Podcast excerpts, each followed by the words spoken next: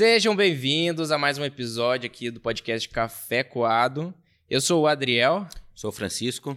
E hoje a gente vai falar aqui sobre Jonathan Edwards, não é, Chico? Continuando... Exatamente. Vamos continuar aqui a nossa série sobre cristãos relevantes. Cristãos relevantes, Exatamente. Isso. E antes disso, vamos falar aqui sobre, sobre o ministério. Uh, pode falar um pouquinho sobre o ministério aí do, do Céu e Terra? Claro. A gente tem trabalhado aqui em Portugal, através da Céu e Terra, promovendo cursos de teologia, promovendo vários cursos no campo teológico, não só o estudo sistemático da teologia, mas também assuntos é, relevantes e pertinentes ao campo teológico de uma maneira geral.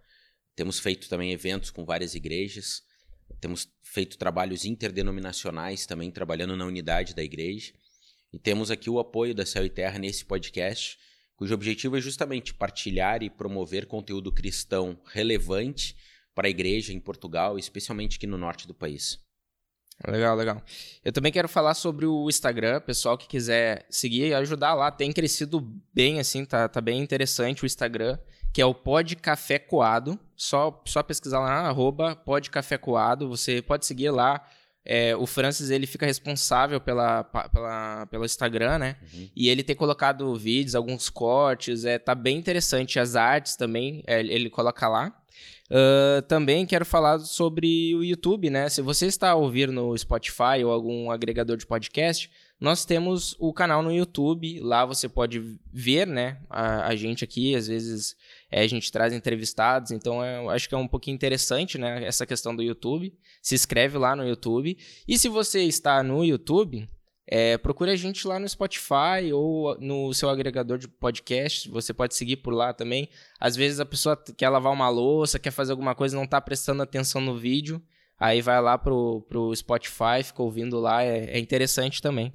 E fala um pouquinho da livraria também. Sim, a gente tem também uma livraria um, aqui em Portugal que nós utilizamos para divulgar, comercializar, vender livros cristãos.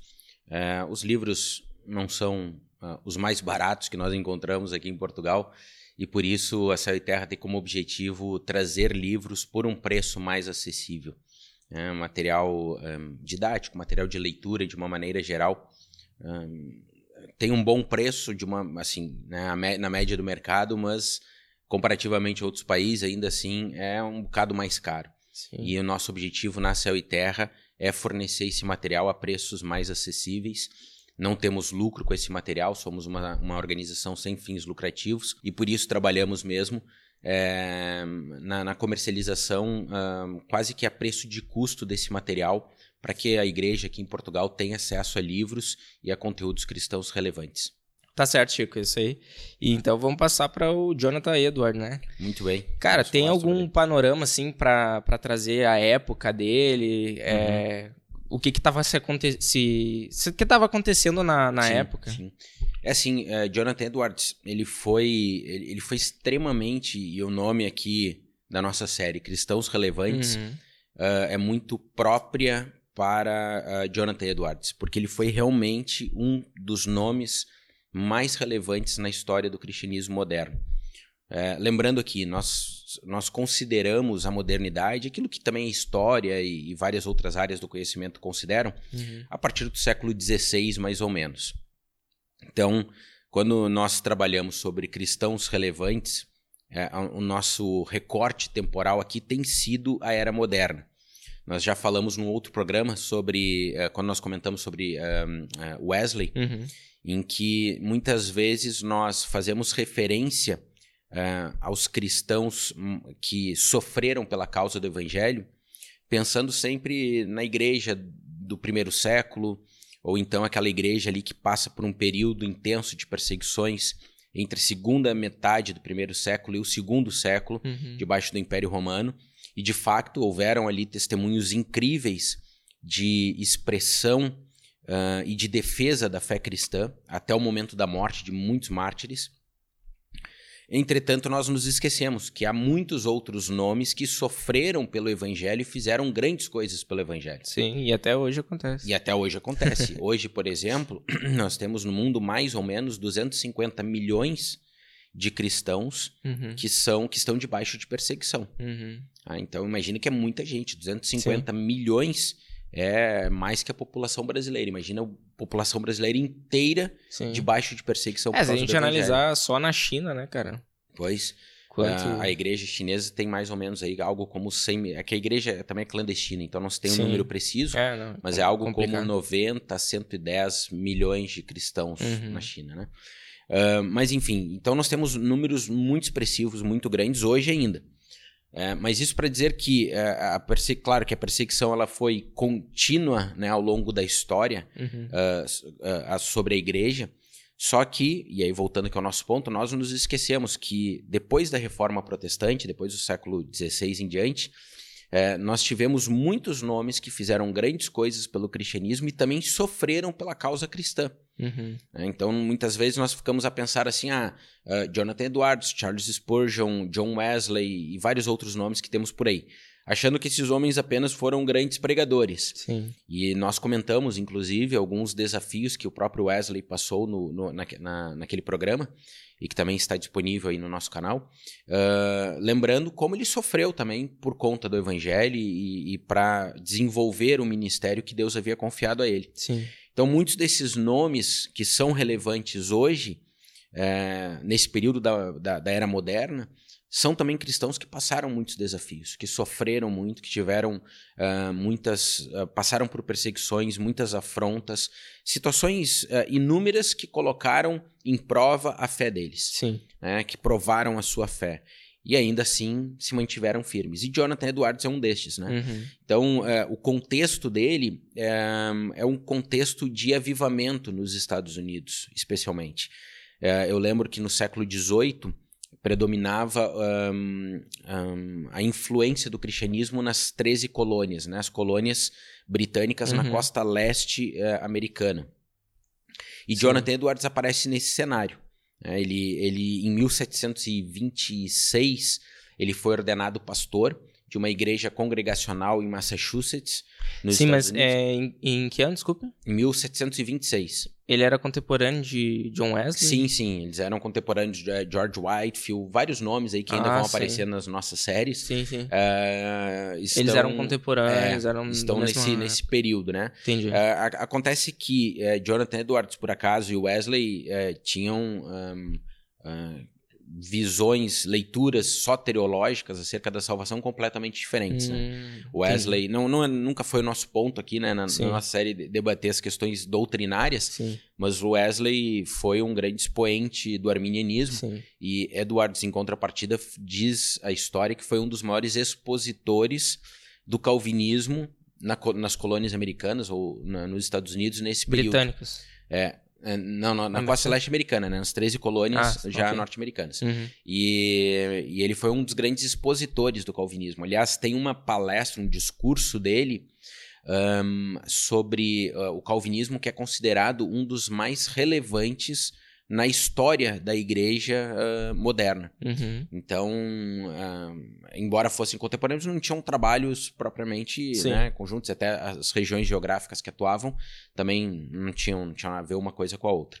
Ah, mas foi nesse contexto, nesse cenário Uhum. do século XVIII, em que grandes nomes começaram a aparecer nos Estados Unidos e que ahn, a, a- a população naquelas regiões, nas 13 colônias, eh, experimentaram um grande avivamento.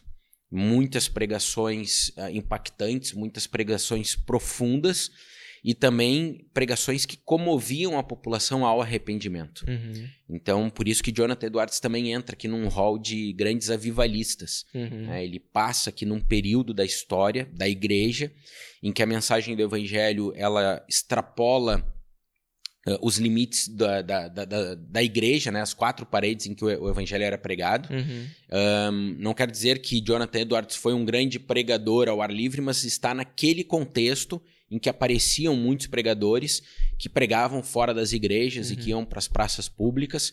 É, ele tem proximidade com George Whitefield, que ah, teve uma altura em que andou junto com Wesley Whitefield. Sim. É, e uh, Whitefield, sim, foi um grande pregador do evangelho ao ar livre, um grande evangelista. Uhum. né? Então, ele, o uh, uh, uh, Edward está nesse contexto.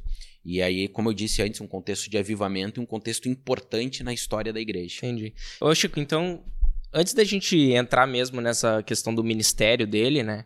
Que a gente já falou um pouquinho, é, vamos voltar um pouco e uhum. falar sobre a infância e juventude dele, como é que ele chegou a Cristo, como foi okay. isso. É assim, ele nasceu num lar cristão, o pai dele era ministro do evangelho, uhum. e ele, ele conta em alguns relatos biográficos que ele sempre teve uh, preocupações acerca da sua alma. Uhum. Então, apesar de estar num lar cristão, um, parece que Wesley, uh, desculpe, Edwards compreendeu plenamente de que Deus não tem netos, tem filhos, né? Uhum. Então não bastava ele ser filho de um pastor ou de um pregador ou de um é. cristão. Ele precisava era ele mesmo ter um encontro com Deus. E ele relata que houve, assim, houveram vários, uh, alguns períodos na, na trajetória dele, na sua infância, adolescência, em que ele teve algum despertar, uhum. mas que a sua conversão real, a sua entrega definitiva, a compreensão acerca da suficiência de Cristo para a salvação dele foi na sua juventude. Uhum. E ele e é muito curioso, ele, ele era realmente um gênio, um grande, um, um, uma grande força intelectual no cristianismo. Uhum. Ele concluiu a universidade entre 16 e 17 anos, para se ter ideia.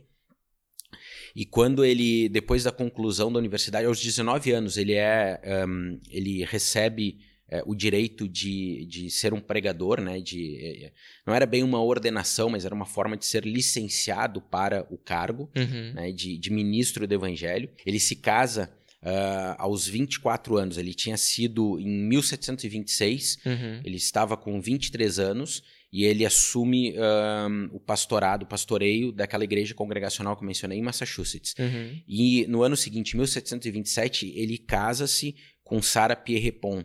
E eles têm uh, dez filhos. Uhum. E é incrível, depois a gente comenta um bocadinho sobre isso, mas é incrível uh, a influência da família de Edwards no contexto político e social norte-americano. Uhum. Mas depois a gente fala um pouco sobre isso, só voltando aqui. É, então, quando ele tem esse encontro real com Cristo na sua juventude, ele escreve um tratado que ficou muito famoso, muito conhecido, chamado de 70 Resoluções de Jonathan Edwards. Uhum. E nessas 70 resoluções, ele, ele, ele pontua uh, uh, questões ou, ou, ou, ou condições que ele deveria seguir, ele deveria viver na sua vida uhum. e que ele se propõe a cumprir isso para uh, dar um bom testemunho do evangelho e ser um cristão fiel. Uhum. Por exemplo, ele, ele cria um contrato para ele mesmo. É mais ou menos isso, tá? Ele faz um acordo, um acerto uhum. com a sua própria alma, aquilo que ele deveria fazer, né? Então, por exemplo, vou ler aqui algumas resoluções dele. Diz assim: um, eu me proponho a nunca fazer coisa alguma, seja do corpo ou alma, senão aquela que glorifique a Deus, nem permitir tal coisa quando houver possibilidade de impedi-la. Uhum. Um, uma outra resolução dele: nunca perder um momento de tempo, mas usá-lo como proveito à medida das possibilidades. É, uma, uma, outra resolução: estudar as escrituras tão ardentemente, constante e frequentemente, que seja possível perceber um crescimento no conhecimento delas. Uhum. É, uma outra: procurar cada semana crescer em espiritualidade e na experiência da graça divina. Uma outra: nunca falar coisa alguma de alguém incompatível com o mais alto padrão de honra.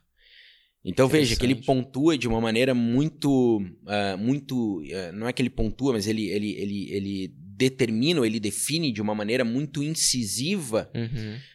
O modo como ele deveria viver para dar um bom testemunho da fé e para uhum. ser um uhum. cristão exemplar e também que agradasse a Deus. Interessante. É, então, e vale a pena, as 70 resoluções estão disponíveis, facilmente se encontra aí na internet. Uhum. O pessoal que está nos ouvindo, eu sugiro, não vamos ler aqui 70 resoluções, até porque algumas delas têm mesmo um viés um tanto quanto filosófico, Sim. e isso por causa dessa característica intelectual de, de Edwards.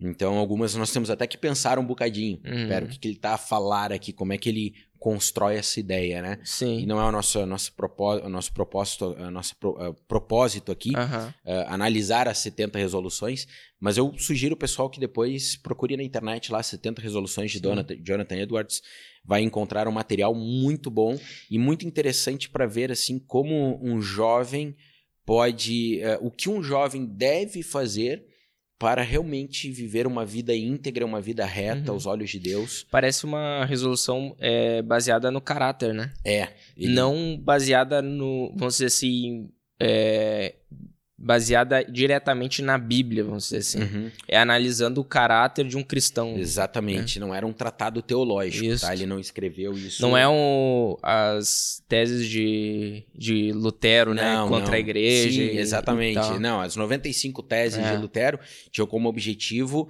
criticar eh, aspectos do papado, Isso. né? Ou desvios doutrinários, teológicos, etc. Não é nada disso que a 70 Uhum. Ele é resolu- base, baseado para ele mesmo, É, né? as 70 resoluções não é uma, uma confrontação ou uma afronta a alguém Uhum. ou algum contexto. Não. É algo que ele deveria cumprir na vida dele para viver uma vida cristã íntegra e reta. Entendi. E aí tem muito disso, tem muito desse viés moral. Ahn, mas lembrando que essa característica moral que ele traz não é no sentido de a- fazer, conquistar algo pela, pelo comportamento ou pelas obras. Não é isso. Era mesmo a necessidade de ter um coração rendido à vontade de Deus Uhum. e, e- e cuja, ahn, e cuja fé leva a viver uma vida íntegra. Uhum. Então não era viver uma vida íntegra para ser salvo. Mas uma vez que ele encontrou a salvação, ele então queria viver uma vida que agradasse a Deus. Entendi. E é basicamente isso que as 70 resoluções Sim. vão, vão nos expressar. E a partir da- dessas ah, resoluções, né? é, ele inicia um ministério a partir daí? Ahn, ele não inicia. Isso não é o pontapé inicial do ministério. O- O Uhum. que eu vejo assim é que ele foi chamado por Deus ao ministério porque ele se preparou para viver uma vida santa e uma vida íntegra. Uhum. né? Tem uma questão aqui que muitas vezes a gente perde um pouco a, a, a sequência ah, desse comportamento que nós temos que, que ter na nossa vida com Deus.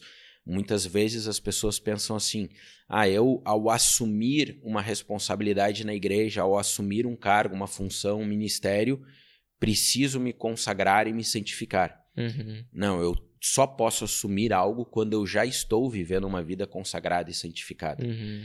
Então, e isso parece ter sido aqui uma evidência na vida de Edwards. Sim. Ele primeiro estabelece as resoluções que ele deveria viver, ou como ele deveria viver a vida cristã. E uma vez que ele vi- buscava viver uma vida ah, santa, reta, então Deus o chama para o ministério. Uhum. E aí ele começa aquilo que eu falei, né? Ele começa a desenvolver em, em 726 é, um ministério, mas essas resoluções já haviam sido postas por ele antes disso.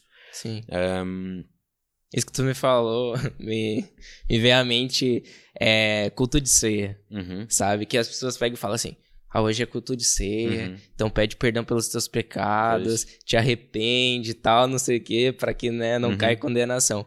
Mas, tipo, se a gente parar pra analisar, o cristão tem que fazer isso diariamente. Não, não é porque é um culto, culto de, de ceia que a pessoa tem que fazer aquilo, né? eu ia- eu E é ia- meio um contraponto do, disso que tu tá falando. Claro. O cara não tem que passar a, se, a ser devoto ou buscar eh, uma, eh, uma busca pela palavra mais e etc., porque ele iniciou, ingressou no ministério. Uhum. Mas ele tem que, já por fazer isto, né, que, que vai se desenvolvendo isso na vida dele. né? Exatamente. É, e é muito curioso isso que eu me lembro, assim, né? Quando eu- no Brasil eu frequentava uma igreja, quando o culto de ceia, as pessoas todas iam de gravata, fato, terno e tal. Tipo, que diferença faz? Deus tá aqui só no culto de ceia. Se tu vens, vens assim, né? É, é, com determinado traje, porque é um culto especial, o culto é especial porque Deus está lá a todo momento. Exato, Deus exato. não está mais no culto de ceia. Sim. E, e, e veja como isso realmente é, é crucial, porque isso afeta tudo. Se, se esse for o nosso pensar, né, nós vamos determinar o nosso comportamento por causa de um momento, por causa de algo na igreja, Uhum, é, toda a nossa vida passa a ser orientada por isso. uhum. Então, aí eu vou ter uma igreja e cristãos que vivem uma vida ah, desregrada, Uhum. uma vida não santa, que e, e só buscará algum princípio de santidade quando houver uma necessidade ou for conveniente algum contexto. Não é isso a vida do cristão, né? Uhum. Ela, ela tem que, o cristão tem que estar sempre pronto numa vida que glorifique a Deus. Sim. É, Então- acaba se tornando uma re- religiosidade. Religiosidade, né? exatamente. Então, eh, eu busco a Deus e eu, me- e eu busco glorificar a Deus e me santificar numa vida com Ele, não porque eu tenho uma responsabilidade na igreja, mas porque uhum. isso é essência de uma vida com Deus. Sim. E aí Jonathan Edward, ele é, Jonathan ele Edwards, tem essa questão, ele primeiro inicia ali uma busca pela palavra uhum. e tudo, e aí depois ele busca uma vida, ele, ele desenvolve uma vida de consagração, uhum. de santidade, já avisando como o John Wesley fez, né, também. É, Wesley, assim, é muito curioso, né? É, ele, foi um período assim de três anos entre o nascimento de um e outro, né? Uhum. De diferença. Mas é muito curioso que, e também, embora ambos tenham vivido em contextos diferentes, porque o Wesley foi no Reino Unido, né, na Inglaterra, um, e depois é que ele viaja aos Estados Unidos. É, é, Edwards nasceu nos Estados Unidos, uhum. um, numa orientação, como eu disse antes, calvinista, Sim. uma teologia mais reformada. Wesley, embora tivesse contato com a teologia reformada por causa da igreja anglicana, abraço o arminianismo, Sim. tem assim, várias diferenças, né? Mas ambos na, uh, foram crescendo com a mesma preocupação, uhum. preocupação com a sua alma, uhum. né? Como eles encontrariam a verdadeira salvação. É, mas enfim, então é, é, Edwards ele, ele, ele desenvolve essas resoluções com esse com essa perspectiva, né? Ele conheceu, ele, ele teve um encontro com Cristo e ele quer agora manter uma vida reta, íntegra, e aí desenvolve, escreve esses, esses tratados. Uhum. Um, e ele foi, eu acho que isso é muito importante a gente mencionar, uma, como eu, eu mencionei isso antes, né, uma das mentes mais brilhantes da história da igreja. Uhum. Alguns relatos de historiadores que dizem que se Jonathan Edwards tivesse mantido eh, os seus estudos e os seus escritos no campo filosófico, no campo metafísico, ele seria hoje tão lido e tão reverenciado, tão reconhecido quanto Platão, Aristóteles, é, Epicúrio e vários outros filósofos que se leem até hoje. Uhum. Né? Filósofos lá gregos da antiguidade, Sim. mas é, o uh, Jonathan Edwards seria posicionado na mesma grandeza que esses grandes nomes da filosofia. Entendi. E alguns até dizem que ele só não foi mais estudado porque ele enveredou para o campo teológico uhum. e começou também a escrever tratados e muito material teológico. E aí, para o mundo secular, né, isso meio que afastou um pouco a importância de, de Edwards. E, e nas várias áreas do conhecimento, é, é possível uh, encontrar ou evidenciar a existência de Deus. Sim, mas então é, ele baseou o mundo natural com, com o meio teológico. É, é ele foi Então trazendo... também é uma produção de material teológico, se a gente for analisar. Sim, mas ele tem muito outros materiais que não são uh, uh, teológicos. Uh -huh, tá? Sim. Por ser um grande teólogo, sim. acaba que ele vai criando essa proximidade. Tanto que uh, há até hoje. Uhum grupos de estudo, grupos acadêmicos né, de estudo sobre, uh, no campo da antropologia, da sociologia, também da teologia, mas não só, uh, estudos sobre a vida de Jonathan Edwards, uhum. o seu pensamento, a sua influência. E não necessariamente esses grupos de estudo e de investigação hum. são orientados pela teologia de Jonathan Edwards. Tem, porque ele teve uma influência mesmo, como eu disse, social, antropológica, filosófica. Uhum. Então ele teve grandes contributos. Ele não foi de facto é, um, lido e estudado de maneira intensa e extensa por outras áreas do conhecimento, porque foi isso que tu falaste, né? Ele foi, ele ia aproximando a leitura teológica daquilo que ele ia produzindo. Entendi. É, mas ele, é, ele contribuiu muito, por exemplo, para uh, confrontar o deísmo que nascia, que foi fortemente, que esteve muito forte na, na, na teologia e na, no, no, no, campo sociológico, filosófico Sim. europeu do século XVIII. E o que, que é o deísmo? O deísmo é, é uma cosmovisão que é, acredita na existência de um criador, uhum. na existência pode ser de Deus, enfim, um arquiteto, não importa o que seja, né? Sim. É um criador mas que ele não intervém, ele não interfere no curso das coisas, ele não se relaciona ah, é com a sua criação. Né? E em contrapartida, o teísmo, especialmente o teísmo cristão, vai nos apontar para a existência de um Criador mas um Deus criador que, que se relaciona, sim, que, que age, que se sim. comunica, que interfere. Sim, sim, mas isso é no contexto é, da igreja, tu estás a falar? Ou sim, no... sim, é porque assim, na Europa, no século XVIII, ah. cresceu muito a influência da, da, da cosmovisão deísta. Sim. E os escritos de Jonathan Mas Edwards... isso dentro da igreja? Uh, é também, também, também, também, também. Um, assim, isso foi gradualmente, talvez aqui a gente até possa dedicar um programa a isso, Sim. mas isso foi um, algo que gradualmente foi se infiltrando no, no, no meio cristão, até levando muitos cristãos a apostatarem da fé uh, nos séculos 18 e 19 na Europa.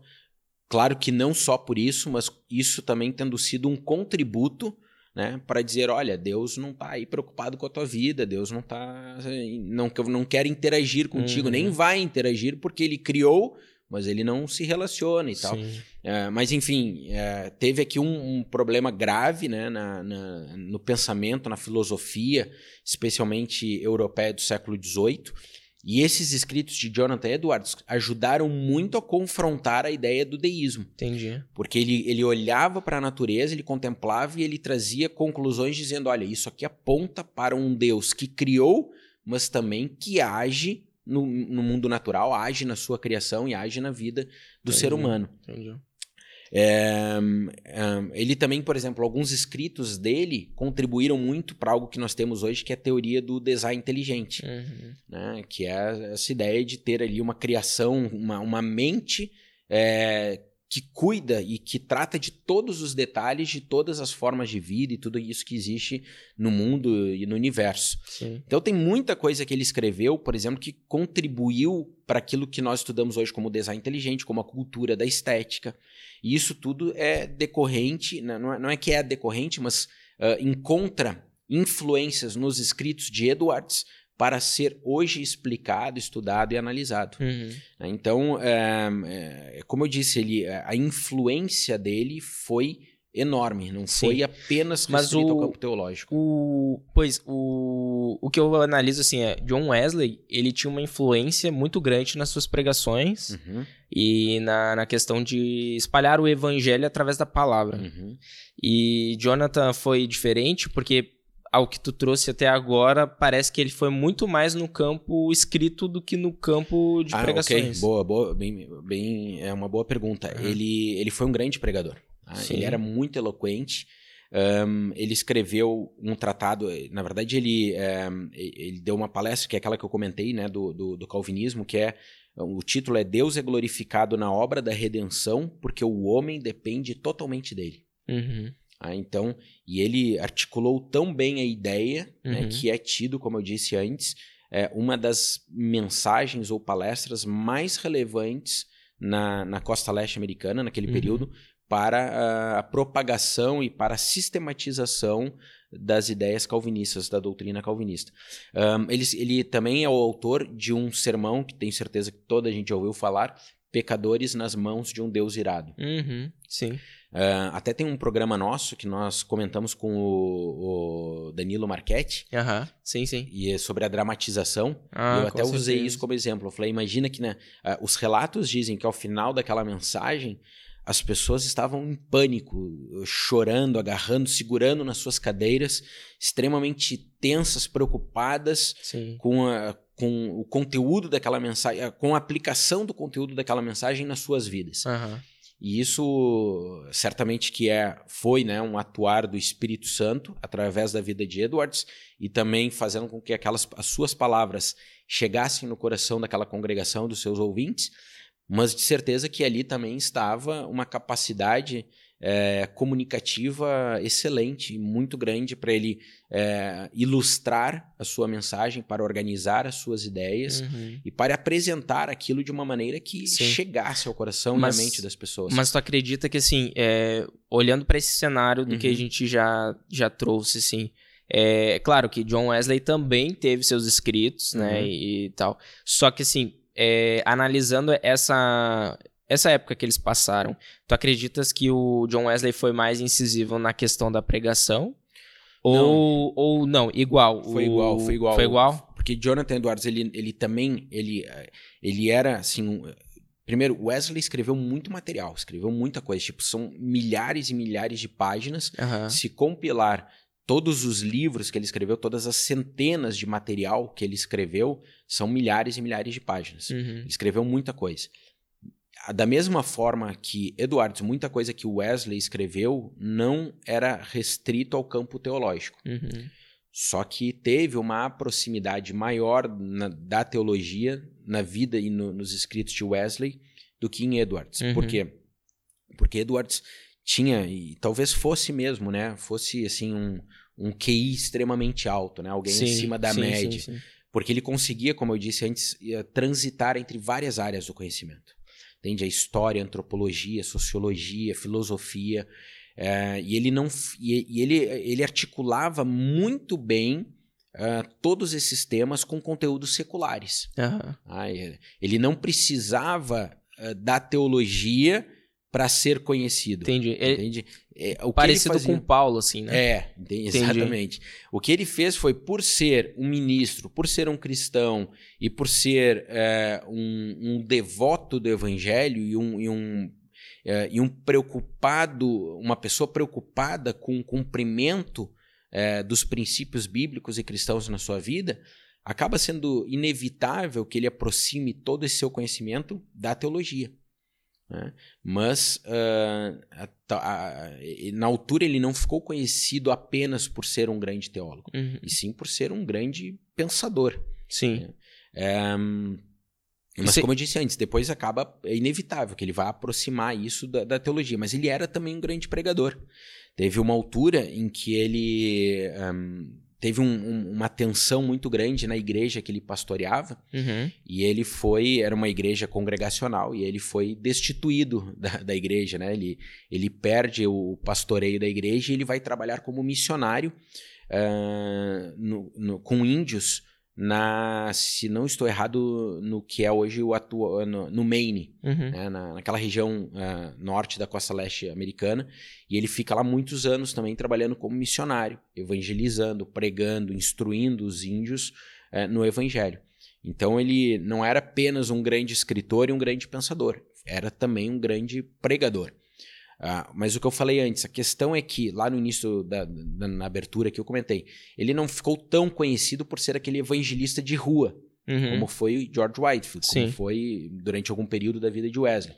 Ele Sim. era assim mais voltado para o campo eclesiástico, mas nunca perdeu também a- a- o foco missionário, Entendi. levar o evangelho e cumprir a sua missão levando o evangelho aos índios e a todas as pessoas Entendi. que careciam É, então da verdade. Foi meio que o- aquilo que tu falaste, é, ele teve ali o período no meio acadêmico, Uhum, mas a partir do, do- dos seus estudos ele passou para a questão missionária, né, Uhum. min- ministerial, assim, é, do- de levar o evangelho e Uhum. continuou produzindo. Exatamente. Entendi. Exato. Ô Chico, ah, explica aí também, teve uma questão lá que ele foi destituído como pastor numa igreja, sim, né? sim, foi isso que eu comentei, né? Ele, na verdade, assim, a igreja, é, a igreja dele, é, isso foi em 1750. Uhum. A, a igreja se revolta Quantos anos ele tava? contra ele, ele tava com 40 e 40 e Ah, já tantos. era bem mais pra É, frente. já tava, né? já, já tava. E ah, o que ocorre é que ele queria ah, ministrar a ceia ahn, somente aos que eram verdadeiramente convertidos. Ele não queria ah, dar ceia ah, a qualquer pessoa na igreja, Uhum. mas somente aqueles que dessem um testemunho fiel, verdadeiro da sua conversão. E isso gera uma revolta. É claro que tem aqui algumas questões também doutrinárias, né? Isso foi um ponto de discussão já lá na, na no período da reforma. Ahn, Lutero, por exemplo, ele acreditava que a ceia era um sacramento. Né? Ahn, embora ele tenha ah, abandonado muitos dogmas e muitos princípios católicos, Uhum. ele manteve, ele criou né, uma doutrina acerca da ceia chamada doutrina da consubstanciação. Sim. Ahn, Que era ao consumir, virava o corpo de, de é, essa Deus. era a doutrina da transubstanciação. Ah. Ah, o, o- o pão virava o corpo. Uhum. Ah, Lutero def- ele disse que o pão continuava sendo pão, mas que a presença de Deus vinha sobre o elemento. Hum, entendi. E aí é que chama a doutrina da cotransubstanciação. Falei co-substanciação, não, Ah, mas é cotransubstanciação. É que o pão é pão, só que a presença de Deus está no pão. Uh, depois, Calvino já uh, desconsiderou a, a, a, abordagem de Lutero, a doutrina luterana, Sim. acerca da ceia, é, mas continuou tendo aquele momento como um momento, uh, um momento sagrado, um momento especial. É, depois, mais à frente, e isso até foi um ponto de discórdia entre alguns grandes nomes da reforma protestante. Depois é, aparece um outro nome também extremamente importante, que é Ulrich, uh, Ulrich Zwinglio, e Zwinglio já não alinhava na abordagem da ceia, ou na leitura, na, na interpretação da ceia, nem de Lutero nem de Calvino. Uhum. Zwinglio considerava que a Santa Ceia era um ato da igreja em memória de. Sim. Ou seja, era apenas Memorial. algo que a igreja deveria fazer para lembrar-se do sacrifício de Cristo. Uhum. É, então veja que a ceia sempre foi um ponto delicado aqui na igreja. Sim. E uh, Eduardo toma essa decisão também por influência desses, desse aparato teológico, doutrinário teológico acerca da Santa Ceia. E uh, ocorre então que há uma confusão, um conflito forte lá na sua igreja, e ele uh, tem que sair da igreja, ele deixa o, o, pastorado dessa congregação, e é aí, como eu disse antes, né, que ele vira missionário.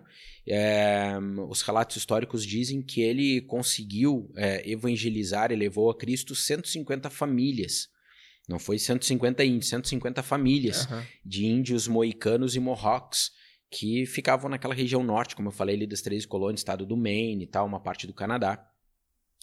E depois, em 1757, ele é convidado para ser o reitor da Universidade de Princeton que já era, hoje, até hoje, né, está entre as maiores universidades Sim. americanas e entre as maiores da costa leste, também mais, mais relevante. Tipo, a mais conhecida é Harvard, Princeton e é, Yale, né? É, que assim, a gente vê assim em filmes. É, que mais e... aparece nos filmes, Exato. de facto, né? Uh, mas tem outras ali na costa leste que são extremamente é, relevantes, que tem grande nome. Um, mas enfim, e, e, Edwards é convidado para ser uh, reitor, reitor da, univers, na, da, Universidade de Princeton. Sim. Então aí ele sai desse, dessa atividade missionária e é, retoma aqui uma atividade mais acadêmica, mais intelectual na uhum. universidade. Um, ele uh, permanece uh, como reitor até a sua morte. Uhum. E é curioso, a morte de Edwards foi decorrente da, de uma vacinação, de uma campanha de vacinação contra a varíola.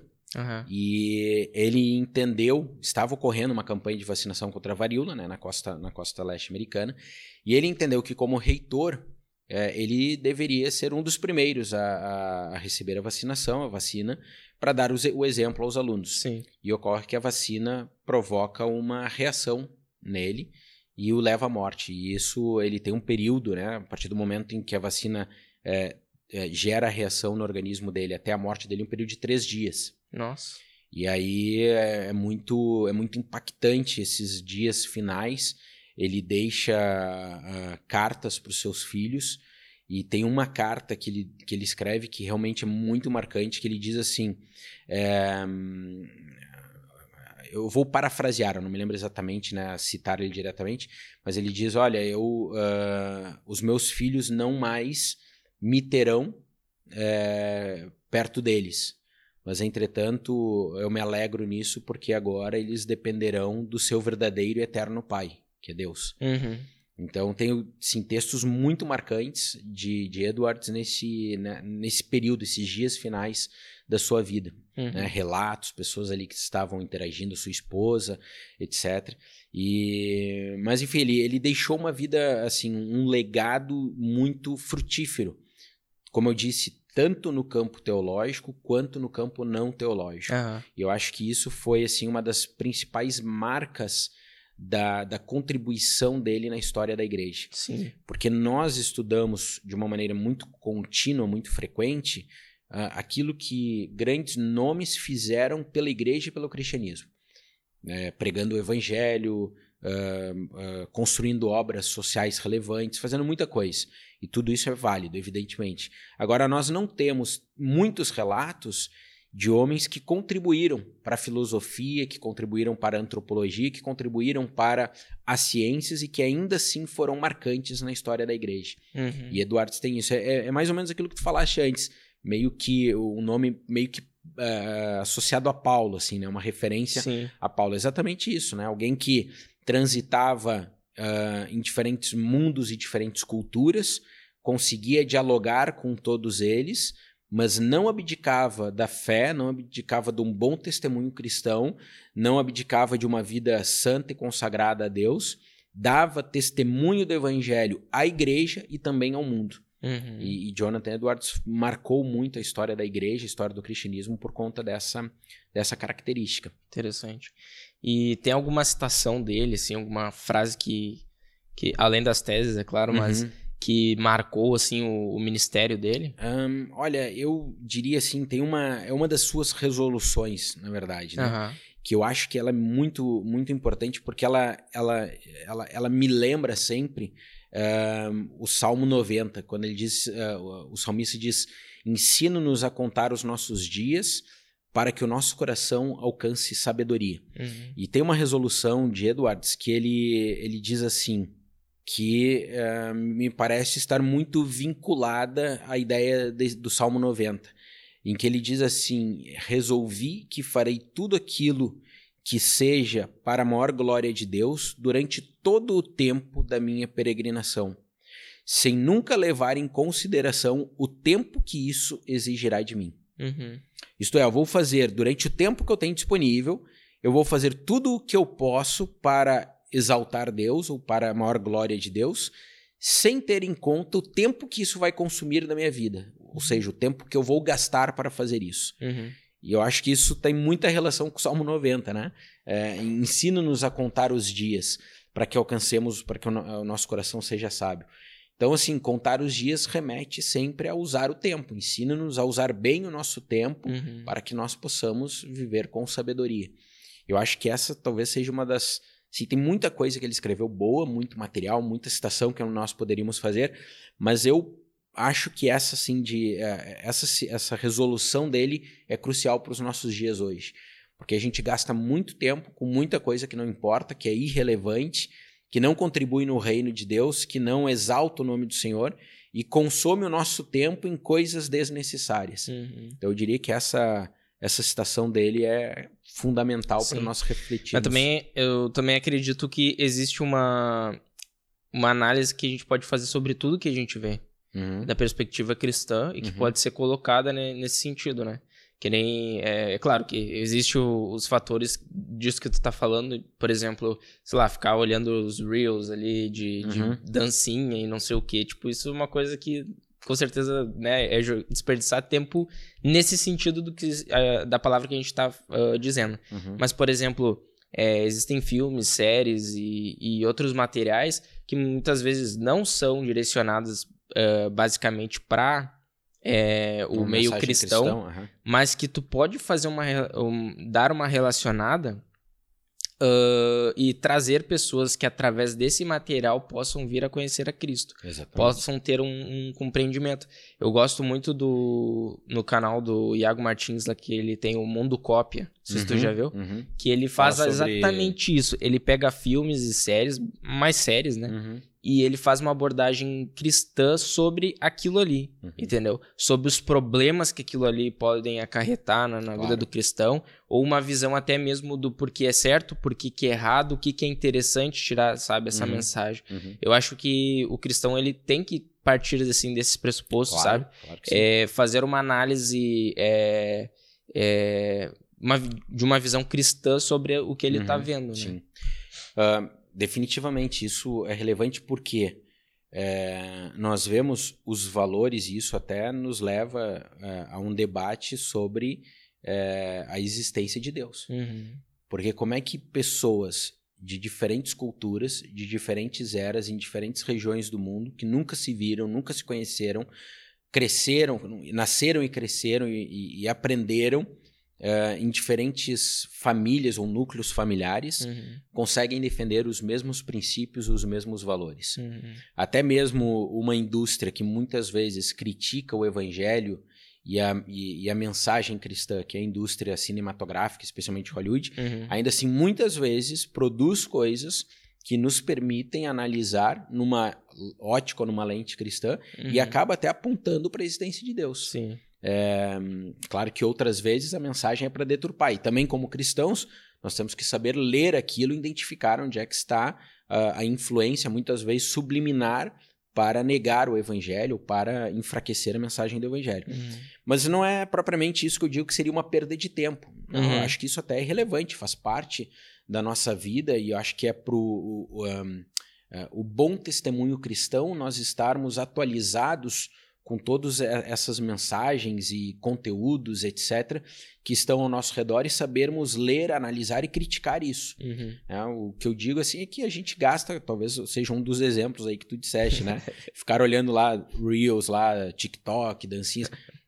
Qual é, qual é a relevância? Qual é a mensagem? Seja positiva ou negativa. Sim. Então tem muita coisa que eu acho que nós fazemos hoje um, de maneira mesmo uh, a, a, a, a, desperdiçar o tempo que nós, que nós temos e que poderia estar sendo utilizado para uma coisa útil. Por isso, eu diria que essa, essa resolução de Edwards é, um, é uma chamada de atenção para nós. Sim. Um, mas eu acho que também tem um outro ponto aqui que é, é importante mencionar. Um, e eu, eu vejo isso como uma consequência dessa resolução. É, ele se propôs a usar da melhor forma possível o seu tempo, né, para um bom testemunho do evangelho e para viver uma vida cristã uh, correta. Uhum. E ocorre que, é, em determinado momento, um, um jornalista norte-americano se propôs é, a identificar o impacto da vida de Wesley nas gerações futuras. E ele chegou a, a fazendo várias pesquisas chegou à conclusão de que é, Edwards teve 1.390 descendentes. Ele teve, com Sarah Pierrepont, ele teve 10 filhos. Uhum. É, desses 10 filhos, muitos netos. Um deles, inclusive, foi uh, vice-presidente dos Estados Unidos. Um dos netos uhum. de Edwards foi vice-presidente dos Estados Unidos. Mas desses 1.390 descendentes que ele teve, é, esse jornalista é, descobriu que 300 deles foram pregadores do evangelho, foram ministros. 65 foram professores universitários. 13 foram reitores de grandes universidades americanas.